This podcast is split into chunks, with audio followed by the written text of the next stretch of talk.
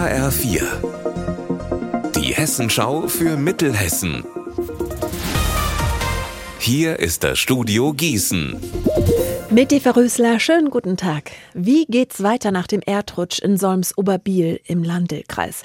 Am Sonntag wurden dort ein Doppelhaus und eine Pizzeria durch herabrutschende Erdmassen schwer beschädigt.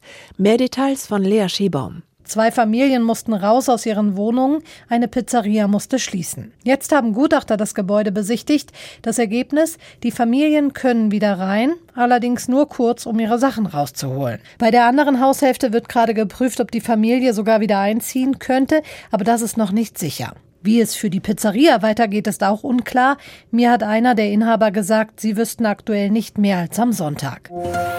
Der Biber ist zurück in der Dill. Der größte heimische Nager kommt von der Lahn aus und baut jetzt auch wieder im Nebenfluss seine Dämme. Der Beweis, Abgenagte Bäume am Dillufer in Asla-Werdorf, Wetzlar-Hermannstein oder auch in Herborn. Der Naturschutzbund freut sich, denn der Biber schafft natürliche Lebensräume für Fische, Vögel und andere Tiere.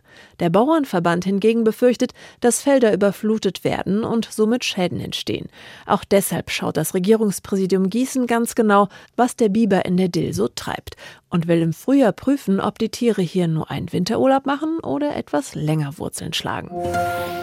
Wo kann ich toll klettern? Wo am besten Drachen steigen lassen? Und wo gibt's tolle Rudelhänge? Mit diesen wichtigen Fragen haben sich Grundschulkinder aus Nieder- und Oberbrechen im Kreis Limburg-Weilburg beschäftigt und eine Kinderkarte für die ganze Gemeinde erstellt. Wie die aussieht, weiß mein Kollege Benjamin Müller. Das ist eine Art Stadtplan, nur eben speziell für Kinder und Familien. Die Kids haben rund ein halbes Jahr daran getüftelt, unter anderem mit Unterstützung vom Deutschen Kinderschutzbund Limburg-Weilburg. Im Plan gibt es übrigens auch Gefahrenpunkte im Straßenverkehr und er ist im Comic-Stil gestaltet. Die Pläne können ab jetzt im Rathaus abgeholt werden und es gibt auch eine Homepage dazu. In Hessen gibt es die Kinderstadtpläne schon in rund 15 Städten und Gemeinden, unter anderem in Butzbach, Idstein oder Lampertheim. Unser Wetter in Mittelhessen. Wer hätte das gedacht? Jetzt am Nachmittag kommt die Sonne vereinzelt zum Vorschein.